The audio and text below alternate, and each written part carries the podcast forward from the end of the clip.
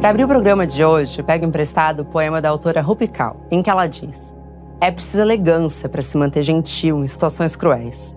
A minha convidada de hoje já mostrou isso para você e para o Brasil inteiro. E em seu segundo álbum, ela prova também que em momentos de ciclone da vida é preciso encontrar coragem interna para desviar os ventos ruins.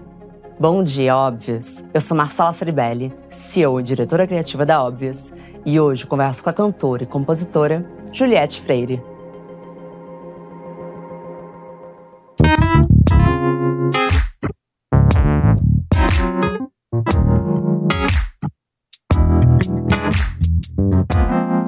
Bom dia, óbvias. Bom dia, Juliette. Bom dia, que prazer estar aqui, que honra. Que prazer imenso ter você aqui hoje. Como que você tá? Eu tô Mara, tô, tô feliz, tô bem, Tô cheia de, de, de, vontade de conversar. hoje eu tô nessa energia.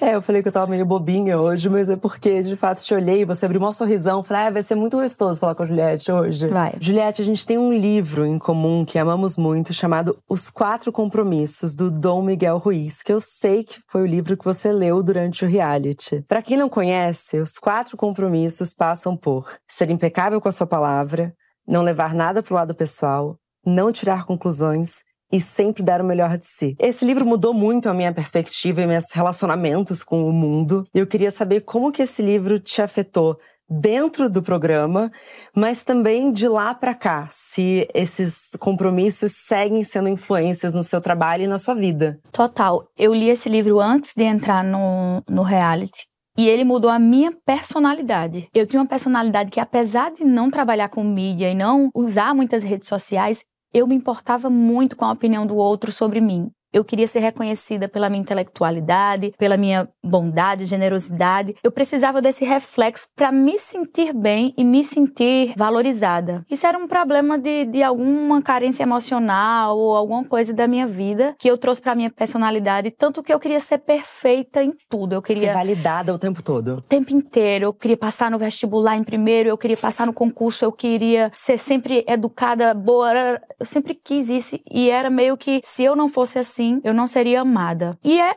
eu era tensa. Claro. Quando eu leio esse livro, eu falo assim: eu acho que minha vida seria muito mais honesta, muito mais é, leve se eu vivesse dessa forma. E eu comecei a ver sentido nisso, que realmente não é sobre a gente. As pessoas elas projetam é, expectativas, projetam feridas. Quando a pessoa é boa, ou quando ela coloca você em um lugar, ela tá projetando coisas boas, mas que é sobre ela, não é só sobre você. Sim. Você tem que aceitar que você é boa, você tem que acreditar nisso, mas que isso não influencie no seu comportamento, na sua vida e não determine para onde você vai. Então, eu tentei fazer isso, não era tudo sobre mim, não agir, não tirar conclusões com aquilo que era sobre o outro e ser impecável. Tudo isso eu tentei fazer isso tento até hoje. Eu confesso que eu tenho que reler para deixar esse sentimento bem forte, porque naquela época ele estava muito forte, assim, e me ajudou muito dentro do reality. Eu me apeguei muito àquilo ali, entender que não era sobre mim, eram feridas falando, as pessoas falando através das suas feridas. Enfim, me ajudou muito, me ajuda até hoje. Eu coloco o melhor de mim em tudo que eu faço. Até perceber quando a gente está falando através das nossas feridas, né? Exatamente. Tá muito atento, por exemplo, quando você vai falar mal de alguém, você fala: não, calma, eu não tô falando sobre essa pessoa, eu tô falando sobre sobre mim. Exatamente. É um exercício que você faz que com o tempo vira natural. É, por exemplo, ser impecável na palavra. Se você não tiver nada bom para falar da pessoa, não fale mal. Então, você começa a educar sua mente, o seu ser, a pensar nesse sentido. Por que eu vou falar isso dessa pessoa? O que eu vou acrescentar? Eu não vou ganhar nada. E aí você chega uma hora que isso torna um hábito. Isso é automático. É, passa a morar dentro da gente. Exatamente. Quem também ama esse livro, somos muito bem acompanhadas, é a Oprah. E ela entrevistou ele para o podcast e ela fala que foi realmente muito revolucionário, porque ela percebeu que quando a gente leva as coisas para o pessoal, especialmente essas opiniões externas e pessoas que têm essa certa visibilidade, é um quase um certo egoísmo, que na verdade a gente não pode acreditar muito em nada.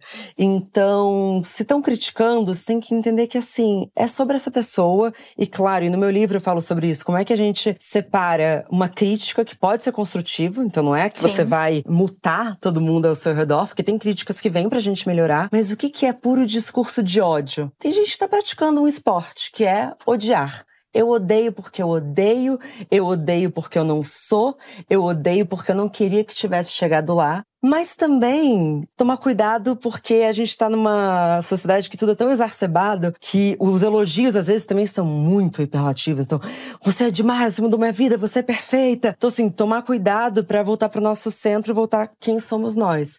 E bom, você nunca esteve sozinha, você foi muito amada, Juliette. Como é que você encontra esse equilíbrio entre não acreditar em quem está praticando puro discurso de ódio em você, mas também entender que esse amor todo também precisa ser ponderado para não subir e alimentar um ego que mora dentro de todos nós? Exatamente. Eu acho que a consciência a consciência do que é sobre você e do que é sobre o outro. Você tem que ter essa consciência, seja ódio ou amor. Existe uma porcentagem que é sobre você e a maioria dela é sobre o que o outro espera, o que o outro quer, o que o outro quer despejar em você de ruim. Então, eu tentei sempre colocar os meus pés no chão. Esse livro me ajudou muito, Os Quatro Compromissos, a entender isso. Quando eu saí do, do reality, que eu tomei consciência da proporção que eu tomei, eu tentei entender por quê. Nas entrevistas, as pessoas me perguntavam por quê? Por quê? Por quê? E eu não tinha uma resposta exata, porque eu não posso dizer que eu sou essa pessoa 90% amada num país enorme como esse. Eu tenho consciência que eu tenho inúmeras, é, inúmeros problemas e que tinha alguma coisa diferente ali. Eu entendi que toda essa empatia se dava muito a eu ser uma pessoa boa também, mas a como a sociedade estava aberta a olhar para mim com generosidade, admirar os valores positivos e estava sensível. Pandemia, tudo que a gente tinha visto, olhado a vida de um ângulo diferente, que essa fase nunca mais a gente vai viver socialmente, psicologicamente. Sim. A forma que nós estávamos naquele momento é atípica. A sociedade estava aberta e com olhos positivos para isso. Então, eu tenho consciência que foi isso também. Isso me fez colocar os pés no chão e entender que não é tudo sobre mim, é sobre o conjunto. Outra coisa que me ajudou muito, parece que Deus, ele faz tudo de uma forma muito perfeita para que eu aprenda e que eu nunca ache que tá tudo no auge ou, no, ou terminado e, e eu não. Quando eu saio do reality, eu descubro que eu tenho um aneurisma cerebral. E aí, parece que Deus fez de propósito. Eu acredito muito nisso. Ele falou assim: você tá no topo, então vamos lá, você vai olhar para a vida agora de uma forma diferente, porque você pode morrer a qualquer momento. Uau. Eu perdi uma irmã com 17 anos Sim. e eu sei que aquilo era real. Se ela tinha uma má formação e ela faleceu, eu poderia falecer a qualquer momento também. E aí, eu comecei a olhar para a vida diferente. Eu falei assim: tá, mas qual o sentido de tudo isso? Eu não me deslumbrava. Ai, você bateu o recorde de não sei o que, não sei o que. Ela falava, tá, mas o que é e que a isso... saúde? E aí, o que é que isso acrescenta? O que é que isso muda em mim? É bom, é maravilhoso. Eu sentia felicidade, mas com os pés no chão. Isso não é tudo, isso não pode definir o, os meus passos, a minha postura, o meu pensamento, as minhas atitudes. E eu não posso me deslumbrar com isso, porque isso é bom, mas não é tudo. Meu propósito de vida é esse? É muito maior que isso. Meu propósito de vida é muito maior que bater recordes, que ser idolatrada, que ser famosa ou sei lá o quê. E então, aí, eu... de certa forma, mudou o local de importância em que todo mundo diria você está no Exatamente. topo, você tem tudo que todo mundo quer e você teve uma perspectiva meu, diferente. O meu olhar era completamente diferente de uma pessoa falar, tu não vai comemorar, não? Tu tem noção do que é isso? Tu tem noção que tu é a maior, não sei o que? Eu falava assim, tá, mas e aí? E, só que eu não falava para ninguém, só que minha percepção era diferente. É como se Deus me colocou lá no topo, chegou lá ele vai dizer, ó, aqui, ó, tá vendo isso aqui? Mas isso não é tudo. Mas você falou abertamente sobre isso? Quando eu fiz a cirurgia. Porque o que aconteceu? Eu sabia que eu poderia ter, por conta do histórico da minha mãe e da minha irmã. Minha, irmã. minha mãe tem uma formação no coração, minha irmã tinha no cérebro. Eu falei, eu posso ter, mas eu nunca tinha dinheiro para fazer esse exame bem feito. E aí, quando eu, quando eu saí, que a minha mãe foi operar o coração, ela operando o coração, eu fui fazer o meu exame. Porque você teve condições financeiras também. Exatamente. Quando eu fiz, eu, o médico viu que a veia fazia um ER. E é uma, uma má formação, porque ela deveria passar reto. E aí, uma reunião tal, decidiram que eu precisava colocar um, um stent, uma prótesezinha no, no cérebro. Só que eu fiquei com muito medo e eu deixei três meses sem falar sobre o assunto. Eu não contei para ninguém, só para os meus sócios. Então, enquanto tudo isso acontecia, eu sabia que eu tinha um aneurisma, mas eu não falava sobre. Solitário, né? Entre os meus amigos, eu, eu, eu falava sobre, mas publicamente não, até porque eu não sabia o que ia acontecer, mas na minha cabeça era, cheguei onde eu precisava chegar e agora minha missão já foi, tá cumprida, agora Não preciso, eu não tenho como ousar querer mais. E aí depois eu decidi operar, eu fiz a cirurgia, eu fiz um cateterismo. Ele foi lá no meu cérebro, o médico veio de outro país, juntou com uma equipe de 40, 50 pessoas. Muito complexo. aí eu fiz, eu tenho uma cicatriz aqui na virilha. Inclusive, às vezes as pessoas olham, o que é isso na sua virilha? Eu tenho uma cicatrizinha pequenininha. E aí foi lá no cérebro. Quando chegou lá no cérebro, a parede do, da veia era super saudável, ela não vai romper. Era uma formação atípica e não uma má formação. Ah. Tirou o catéter e feliz feliz para sempre. Eu vivo normal. Eu só tenho uma veia torta. Assim como posso nascer com uma perna torta, pode-se nascer com uma veia torta, digamos assim. Então você acha que também esse processo de diagnóstico e descobrir que na verdade não era tão grave veio também para te ensinar algo? Fez eu passar por tudo isso com o pé no chão e a consciência da finitude. Eu acho que foi uma lição de Deus dizer assim: tá tudo aqui. Mas isso não é tudo. Que coisa linda, Juliette. O que eu lembro, e eu entendo quando se fala do momento da sociedade, e claro, havia um momento da sociedade, mas eu tive um momento pessoal com você, te assistindo, porque em 2021 foi uma das primeiras vezes em que a Óbvias, que é a minha empresa, ela cresceu e, como tudo que cresce no Brasil, críticas e, e, etc. E eu lembro de uma, é uma cena que não sai da minha mente, que eram uns colares que eles colocavam em você no, no jogo da discórdia. E você ia recebendo e chegou uma hora que eu. Eu lembro claramente disso, Ju. Parecia que o seu pescoço estava ficando pesado, assim. Mas você tinha uma, uma postura, mas uma postura. Eu lembro de olhar assim, eu falei, essa mulher é foda. E, e algumas vezes eu senti quase um. Porque quando você sente, e, e, só quem passou por isso vai saber, que é sentir essa raiva. Você se pergunta, mas tudo bem você não gostar do que eu tô fazendo, mas por que, vocês estão com raiva de mim? Por que, vocês estão tão. E, e eu lembro de sentir assim, e eu lembro de pensar em você, assim. Falei, não, levanta a cabeça, vamos. E foi mais ou menos nesse momento em que eu fui numa livraria e eu trombei com esse livro. Sério? Exato. e aí, e aí, quando eu comecei a ler, uma pessoa do meu time grandes coincidências. Tinha uma pessoa do meu time que trabalhava na época que também era do seu time dentro do, da, das redes sociais. Ela falou: Esse é o livro que a Juliette leu. Eu falei: Pronto. Então ela entendeu. E muda o olhar completamente. Muda o olhar. Porque. Desse tamanhozinho assim, você não dá nada. Porque é um pouco o que você está falando, né? Quais são as coisas que a gente está dando importância? Claro, não quero passar por nada parecido com. Que bom que você tá bem. Tô ótimo. E consciente, melhor de tudo. Pra colocar as coisas sua perspectiva, mas é, especialmente nesse mercado e nesse mundo, tem coisas que vão ficando tão importantes que é bom voltar para casa, né? Quando que você sente que você volta para casa? Quando você tá com a sua família, com seus amigos? Quando que você fala, ah, esse é um banho de normalidade? Eu acho que é a minha casa. A minha casa é esse lugar. Meu, minha família, né? Minha mãe.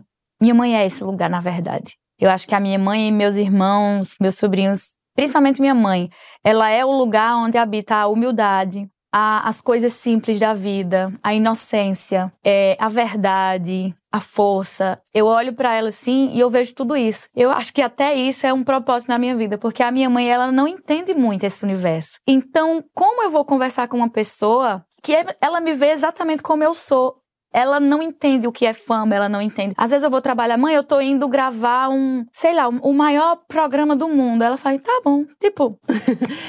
Bota, leva então, um casaquinho. Ela, e, e, aí quando passa, ela, ela entende de uma forma isenta de ego, ah, isenta de, de julgamento, de preocupação. Ela me vê como eu sou. Então, a minha casa tá do, mora no quarto ao lado. Eu vou lá, me vejo através do olhar dela a Juliette que eu sou, independente de fama, de qualquer outra coisa, do que eu estou fazendo ou deixo de fazer, eu continuo sendo Juliette pelos olhos dela. Então acho que eu bebo lá. Que é ali que eu me reabasteço e me faz seguir. Porque é muito complicado, muito complicado. Mas quando eu digo que a minha vida parecia um quebra-cabeça me preparando para tudo isso, eu acho que, que foi tudo como tinha que ser. Então, Ciclone o título do álbum tem a ver com isso, com essa vida que bagunça e você mergulha e enfrenta esse ciclone? Eu acho que sim, porque era assim que eu me senti, em meio a um caos onde eu não tinha controle de coisas boas também. Claro. Muito mais. Eu acho que de tudo que eu vivi, 90% era bom, 10% era ruim.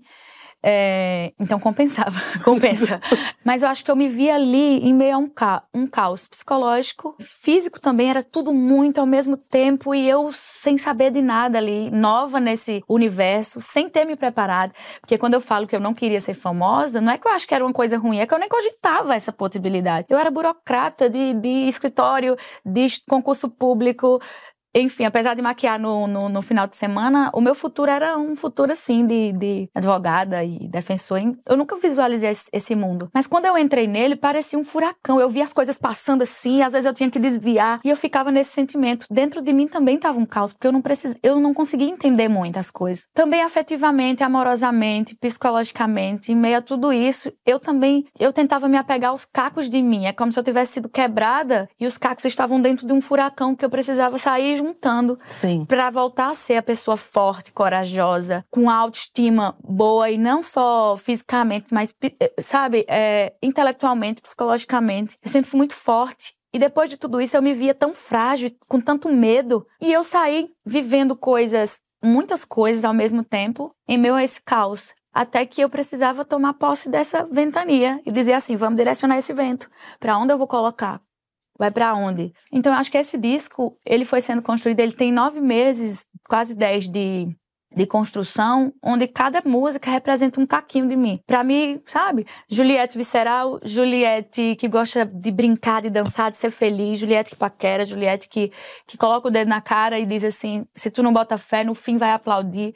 Então eu fui juntando esse. Eu amo esse trecho. É. Essa música, ela tem muitas frases que estavam entaladas aqui. Eu ia colocando frases no bloco de notas, ou eu ia conversando com os compositores e falando como eu pensava, e as músicas iam nascendo. Então, foram vários pedaços para dar, dar corpo a, a, esse sentimento que estava em mim. Eu li que durante as gravações, muitas vezes você cantava um trecho e você falava: Não, deixa eu repetir porque eu quero soar mais forte. E essa é a primeira vez que você tá no programa, mas eu citei você em um monólogo, num episódio chamado O ódio às mulheres de sucesso, em que eu falo sobre esse livro chamado Trainwreck, que é justamente esse é um trem que sai dos trilhos e dessa autora genial que ela fala sobre como a sociedade odeia que as mulheres saiam dos trilhos que foram colocadas. Então, a Anitta, ela podia ser gostosa, mas ela não podia ousar ser tão inteligente assim. E quando eu falava de você, e aí, engraçado falar para você,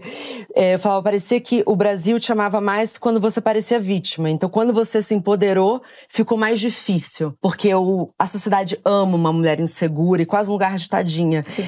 E quando eu vi, falei, não, olha que incrível. Ela tá cada vez mais se colocando nesse lugar. Não, eu sou forte. É, posso ter passado pelas coisas, eu não vou cair nesse lugar de, ah, eu sou muito boazinha e fofinha. Porque você é muito poderosa, Juliette. Você se enxerga nesse lugar? Ai, me emocionei. porque é isso que a gente sente. Eu notei muito no meu processo de, de, de dessa visibilidade que as pessoas meio que sentiam como, sabe, um Marte, assim, que você vê sofrendo e você fica tão. Não é que você não acha bom, mas você acha aquilo tão nobre que você admira tanto. Uhum. Só que a gente não pode ser só isso. A gente é também isso. Eu falo lá no. Todo mundo em algum momento da vida vai ser vítima. Isso não pode nos fazer vitimista. A gente não pode tomar essa bandeira para toda a vida e que nossas posturas sejam assim. Uma hora você é vítima, outra hora você não é. Você é herói. Você, você é potência, você é força. Eu notei que parece que as pessoas quiseram tanto que eu conquistasse esse lugar. Elas queriam, queriam, queriam. Depois que eu cheguei nesse lugar, meio que não todas, é claro, é uma 10%. Vamos sempre falar nesse 10% quando eu falo coisas negativas. Como se aquilo fosse uma afronta. Ah, ela mudou. Como ousa? Ela mudou. E eu falo assim, por que eu mudei? As minhas circunstâncias mudaram. Eu não mudei. Eu continuo lutando. Eu continuo lutando pelo que acredito. Eu continuo enfrentando os meus leões todos os dias. Eu continuo tentando fazer o meu melhor. Eu não mudei. Eu continuo sendo a mesma Juliette. Mas existem fases onde você está vulnerável e fases onde você está corajosa, assertiva. E só isso é ser mulher, isso é ser humano. Mas eu noto isso e eu já vi que quando você faz sucesso, você já arruma um monte de inimigos, você já fica ruim. É impressionante. Agora, falando de uma forma mais. Parece uma coisa. Ficou famoso, parece que você já fica uma pessoa ruim. Ah, agora porque é famoso. Não, é a mesma pessoa, a circunstância que mudou. Especialmente para as mulheres, né? Porque... Principalmente mulheres, porque aí você tem sucesso já é uma afronta social, é... porque eles querem nos colocar numa caixinha, num rótulo e você tem que ficar ali sendo fiel ao que eles querem que você seja. E as minhas músicas falam muito isso, né? Eu, se você ver, eu tenho números, eu tenho inúmeras músicas que falam esse discurso de que eu vou estar onde eu quiser Ninguém vai, vai, vai me ditar isso. E sempre colocando essa minha força em destaque, que eu quero ser vista como essa mulher também. Não quero só ser vista como, ai, sofreu tanto, a Ju, tadinha. Sofri, levantei a cabeça e continuo levantando todas as vezes que eu caio. E Nada mudou. também quando eu estou bem, porque é. A quem interessa nessa sociedade que seja bem visto ou mais amado quando a mulher está por baixo? Então é muito mais fácil ter compaixão quando ela está mal, quando ela está. Não, eu quero ver mulheres falando: não, eu banco Sim. isso aqui. Eu vou fazer um segundo álbum, vou fazer um terceiro álbum. Bom, quem assiste o programa sabe que eu sou apaixonada pela Taylor Swift. E tudo bem, não quer ouvir a música, não tem problema. Mas assim, escuta algumas coisas que essa mulher fala, porque assim, ela representa é muita dela. coisa. E a história dela. Ela foi completamente cancelada de maneira injusta. E quando ela recebeu o prêmio é. da Mulher do Ano, ela tem um discurso que é sensacional, que eu poderia, assim, passar ele inteiro, mas vou tentar não passar pra ser menos Swifter. Mas ela fala que na indústria da música, as mulheres elas são cobradas de se reinventar totalmente a cada álbum. Então, cada álbum dela é uma era. Então, o que, que vai acontecer? E aí. E o show tem que ser tudo tem que ser. É, é uma cobrança pesada. Enquanto muitas vezes os homens dessa mesma indústria estão fazendo a mesma coisa há anos. E idolatrados. Além disso, tem outro fato. Inclusive, a Anitta falou comigo esses dias sobre isso. É impressionante quando a mulher pode ser perfeita, maravilhosa, musicalmente, profissionalmente, de todas as formas. Mas quando ela tem um homem do lado, parece que a sociedade valoriza mais. Absolutamente. A Anitta é, tem toda a razão. Ela fala sobre isso. Se o homem estiver ao seu lado, ótimo, que bom, e ele soma, ok. Mas não precisa disso para que você seja a melhor. Parece que é um olhar assim, ah, agora sim. Agora sim ela agora. se encaixou. Porque enquanto ela não estava no trilho, não merecia. Agora ela merece. Que é uma mãe de família, casada. É verdade. É impressionante. Sempre tentam colocar um homem no protagonismo da nossa vida. Sempre. É verdade. E a gente tem que. Eu, meu Deus, eu sou cobrada todos os dias. Ai, porque não namora. Ai, porque não assume. Ai, porque não tem filho. Ai, você vai ficar velha. Ai, todo mundo, não sei quem tá, tem filho, você não tem filho. Minha vida não vai ser palco para engajamento, não vai ser meio de entretenimento. A minha vida é real. Eu não vou fazer isso para gerar conteúdo. Eu acho isso uma atitude muito ruim com você mesma, assim, você colocar a sua existência, a sua vida, a sua felicidade em prol de outras razões que não a sua sei lá. É porque se a cobrança fosse igual do outro lado, a gente diria, então a gente está numa sociedade que quer que todo mundo se relacione. Mas não é isso. Eu tava discutindo com uma amiga minha, que eu adoraria que fosse a Anitta, mas não é, que essa coisa da vida de solteira e a paquera e nanana, é muito, me parece, que já que a gente tá numa sociedade em que muitas vezes os homens estão com a regra do jogo, então eles que escolhem o que eles vão fazer, que é a prateleira do amor, da Valesca Zanello, enfim, Sim. outro excelente episódio. Parece que esse joguinho de, ai, curtiu meus stories. Ai, agora ele mandou uma mensagem, mas agora sumiu. E essa, esse, essa montanha russa emocional que muitas vezes estar se relacionando traz pra gente é uma distração que o patriarcado colocou na nossa vida pra gente não alcançar os lugares que a gente quer alcançar. Deve ser. Porque eu tenho certeza que você, Anitta, eu, Deve a gente ser. trabalha muito melhor quando não tem um contatinho rolando. É, você tá 100%. Você querendo ou não, você desvia sua atenção para outras coisas. E aí tem que valer muito a pena. Não é que você não pode desviar. Eu até quero desviar minha atenção, mas ela tem que valer muito a pena e somar e me ajudar. E não me impedir de chegar lá. Mas eu acredito nisso. Talvez seja. Talvez a gente sofra tanto como mulher para tentar dificultar lá pra gente chegar. Porque a gente é muito boa. É. Se as condições fossem iguais, a gente ia dominar o mundo. Então, eles tentam colocar os obstáculos e a gente só vai ficando mais forte.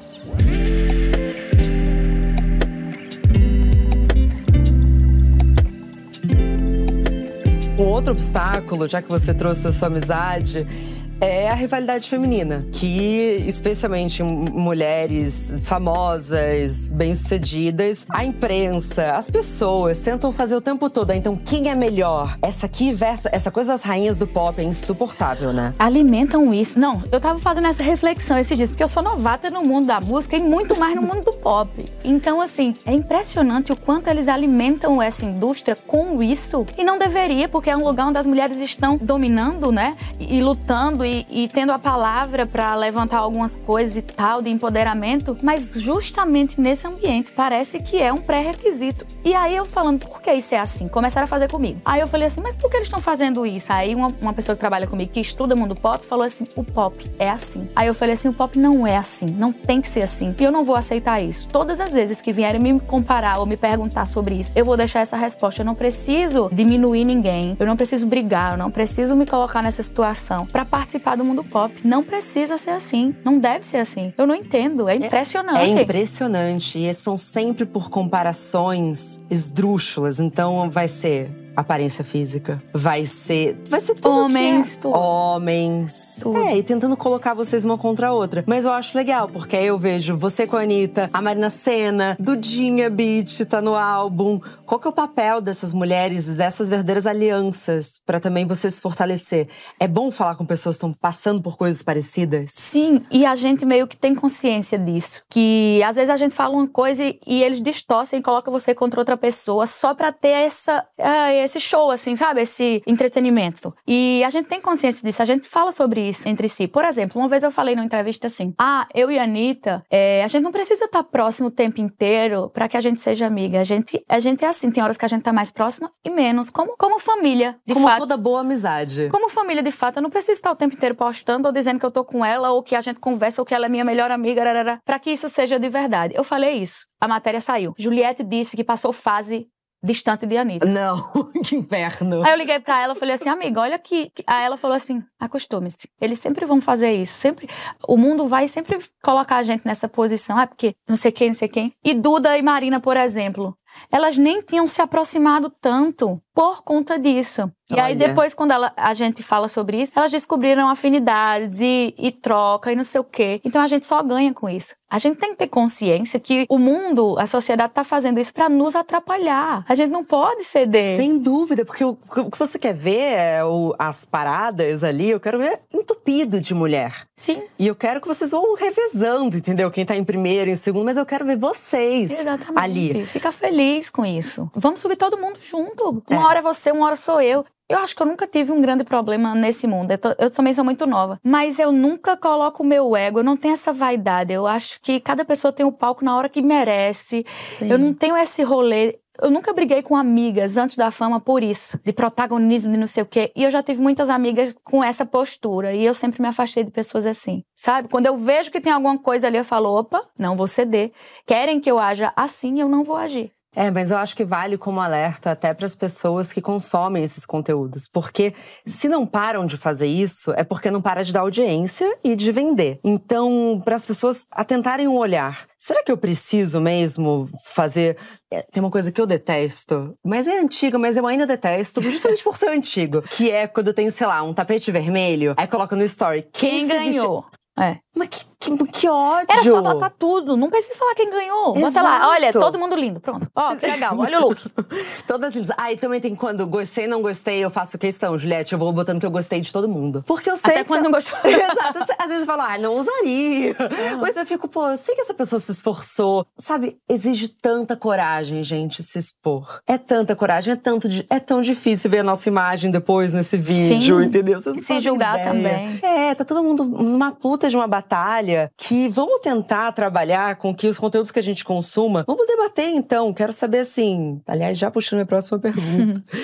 Eu quero saber que se no meio desse ciclone, tantos pensamentos, tanta coisa acontecendo, onde que você foi encontrando a sua criatividade para conseguir fazer esse álbum nascer? Exatamente, meditando na Juliette que eu sempre fui. E como se fazer a música para mim era um processo de cura onde eu gritava e afirmava tudo aquilo que eu precisava falar para mim mesma, sabe? Ninguém vai me parar. Minhas músicas falam muito isso, eram frases como um mantra mesmo, que eu ficava assim, ó, se tu não bota fé, no fim vai aplaudir. Até quando vai ficar me testando? Eram coisas que eu ficava falando lá no meu subconsciente. E aí a música meio que ia exorcizando. Sim. essas situações, eu acho que foi isso. Minha criatividade veio refletindo na mulher que eu sempre fui, na mulher que eu sou, e não na mulher que eles queriam que eu fosse. Ai, que fofo, maravilhosa, perfeita, não erra. Não, não sou só isso. Não, porque vai errar. Sim. e vai se reencontrar, porque você não é a mesma mulher de dois anos atrás, nem eu. Nem você é a mesma mulher quando eu saí dessa entrevista aqui. Exatamente. Então, Juliette não é a mesma? Não. Cada dia eu cresço um pouquinho. É, porque eu achei bonito, porque acho que foi pro Estadão, agora me perdoa que eu não lembro, mas acho que foi pro Estadão que você falou: eu sou uma artista que tô em constante aprendizado. E eu me respondi mentalmente: mas não estamos todas? Sim. Quem é que se permite falar, não, eu já aprendi, eu já sou um artista realizado? Deixou de ser artista, né? Exatamente. Eu vejo, Deus me deu a, a oportunidade de conviver com artistas que eu admiro como lendas, né? Caetano, Gil. Sim. E eu conversando com eles, eles têm um olhar de aprendiz no sentido de chegou um músico novo com uma coisa diferente, eles olham com admiração, que coisa bacana. Pra mim eu tô vendo o Caetano dizendo: "Gostei". Tá aí. Então, se essas pessoas que poderiam dizer que sabem, porque sim sabem, olham com olhar de aprendiz, eu quero morrer aprendiz. Claro. Eu quero morrer aprendiz. Arrogância combina com, com burrice, né? Sim. Exatamente. E falando um pouco de Ciclone, tem um trecho muito bom que você fala: Não quero nem saber, eu quase me perdi por causa de você. Por pouco eu não esqueci meu nome, eu quase enlouqueci tentando te entender. Agora que eu entendo, vê se some. É quase um quadro compromisso, né? Falando de uma coisa amorosa. Eu te diria que assim, bate com menos força, porque eu poderia ter. Você falou por mim.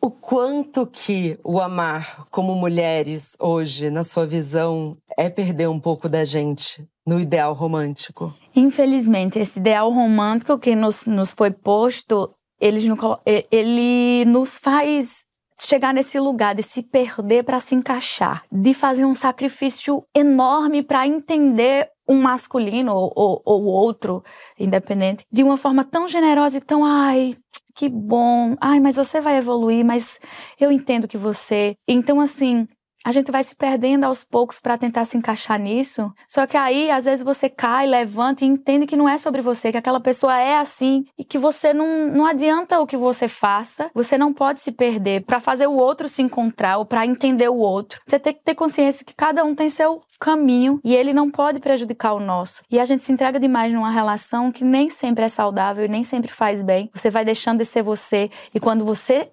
enxerga aquilo ali, você sempre se arrepende. É um vazio gigantesco quando você percebe que você nem lembra mais quais são os seus desejos. O que você gosta, o que você quer, como você se comporta. Você molda tudo para ser amada e não precisa. E geralmente acaba não sendo. Isso que é o mais frustrante. Exatamente.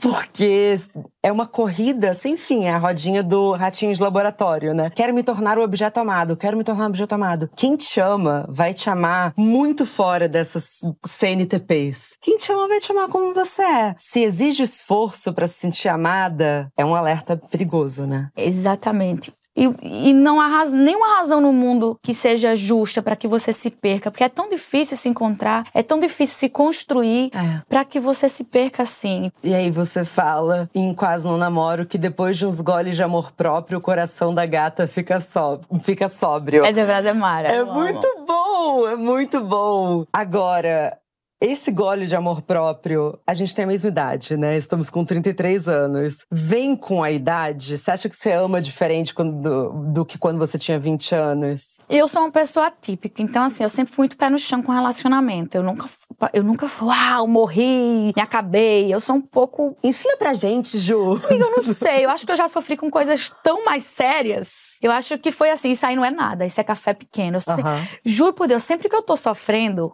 eu faço uma análise. Eu já sofri por coisa tão mais séria que passou é instintivo. Quando eu tô sofrendo por amor, eu penso assim: eu já superei tanta coisa, vai doer, vai passar. E aí eu fico mais corajosa. É verdade, ninguém morre de amor. Déia Freitas fala isso no Inviabilize.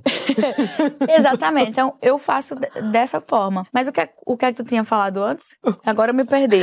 Eu falei sobre depois de uns goles de amor próprio, o coração da gata fica sóbrio. Se essa sobriedade, esses goles de amor próprio vieram com a idade. Então, eu não acho. Eu acho que é mais da sua personalidade dos, e também da, dos aprendizados que podem vir com idade ou com situações vividas. No meu caso, foram situações, porque cedo eu já tinha essa consciência. Mas tem pessoas que, com a idade, vai trazendo essa, essa maturidade emocional Então, acho que depende, acho que é da pessoa mesmo. Pode ser idade ou pode ser aprendizado. No meu caso, foi a vida mesmo que ensinou que eu não devo sofrer por qualquer coisa. Café é. pequeno. Não... Café pequeno, eu adorei. Eu não quero café pequeno, então meio que Ai, tá bom. Agora, nesse programa, a gente não sofre mais por café pequeno? Exatamente. tá? Eu acabei de aprender com, de aprender com a Juliette. Isso é café pequeno. Café pequeno. Ju, quero falar, então, falando sobre idade, falando um pouco sobre futuro. Porque aí eu tô meio curiosa, eu quero trocar essa ideia com você. Que eu vi que você falou que você vai congelar os óvulos até os 35 e talvez você queira engravidar sem ter um parceiro amoroso. Sim. Eu também. Vamos falar sobre isso? Vamos. eu, eu já tive certeza que eu não queria ser mãe. E depois eu questionei minha certeza e entendi que eu preciso viver as experiências que eu puder nessa vida. E, e o que eu quero ser mãe. Enfim, eu ficava, quero, não quero, quero, não quero. Eu tinha certeza 100%, depois eu voltei, agora eu quero. Então, assim, eu não quero colocar isso como condição. Ter um pai, um relacionamento, barará, não é uma condição. Se aconteceu, eu vou ser muito grata e feliz, porque eu acho extremamente importante o masculino e, e o pai na, na história. Mas, eu não vou colocar a minha vida e a minha felicidade com essa condição. Então, se daqui para os 35 anos eu não tiver um parceiro que eu acho que seja um pai legal, eu posso que um amigo seja pai, um irmão seja o pai.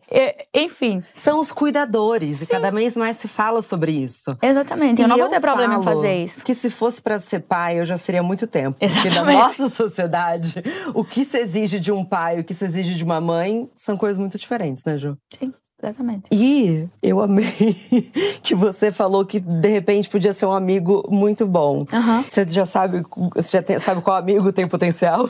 Eu falo do meu produtor, ele chega olhou, ele tá ali. Eu falei pra ele, ele falou assim: misericórdia, quando é mesmo? É, eu acho que você vai enxergando essas qualidades de cuidador, de fato, do quanto ele cuida de mim com, com generosidade, respeitoso, quanto tem valores. Sim. Chegam situações onde você vê de que forma a pessoa agir, você pensa, essa pessoa tem valor, tem ética, tem moral, seria um bom pai. Então eu brinquei com esse meu amigo, mas é sério. Se nada der certo, eu sei que ele seria uma figura paterna muito boa. Eu amei. Então. eu vou pensar também no meu. Mas talvez eu quisesse só um monte de mulher. Já cogitei assim, sei lá, sabe, as mulheres da minha família, assim, Sim. vamos todas criar um bebê. Fariam excelentemente, não tenho dúvida. Não é? Uhum. Ju, e daqui adiante, você quer mais ciclone na sua vida ou você quer mais calma? Qual pique você tá? Eu já entendi que não é sobre querer. Eu entendi que eu vou. Essas situações de turbo, essa turbulação, né, turbulência, na verdade, é, ela é constante. Não vai ter calmarias, sabe? A não ser que essa seja uma decisão, que eu vá morar lá, que eu vou mudar de profissão, morar numa ilha ou num, num lugarzinho e busque isso que ainda não penso, mas se eu quiser ter uma vida como eu tenho hoje, eu tenho que ter consciência que todos os dias eu vou enfrentar um furacão. O que eu preciso fazer é, primeiro, me fortalecer e me proteger, e segundo, direcionar o fluxo. Sim. Direcionar o vento. Eu tô no furacão, mas imagina furacão, ventilador que eu vou botando assim, ó, e eu vou indo pra, vou para cá, vou para lá.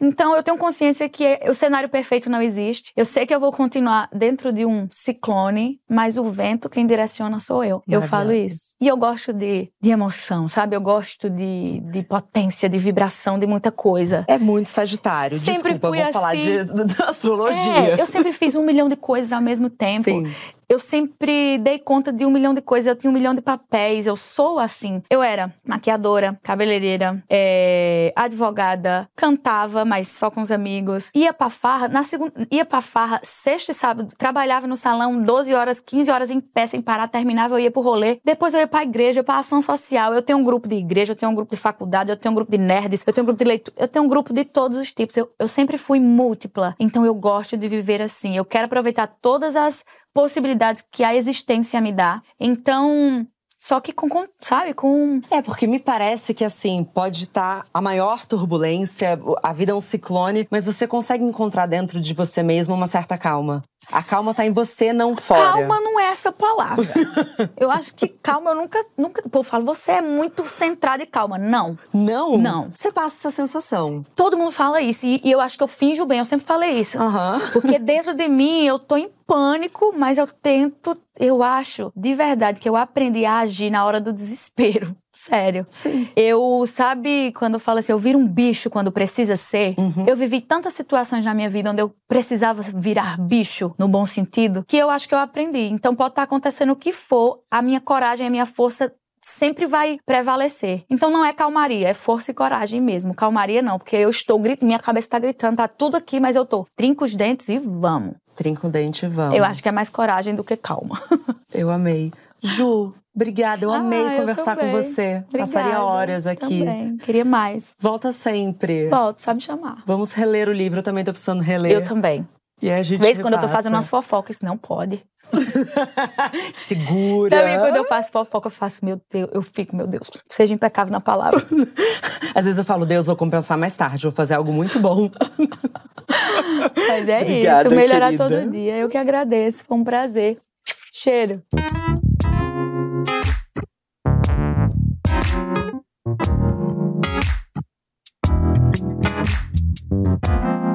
Bom dia, óbvias!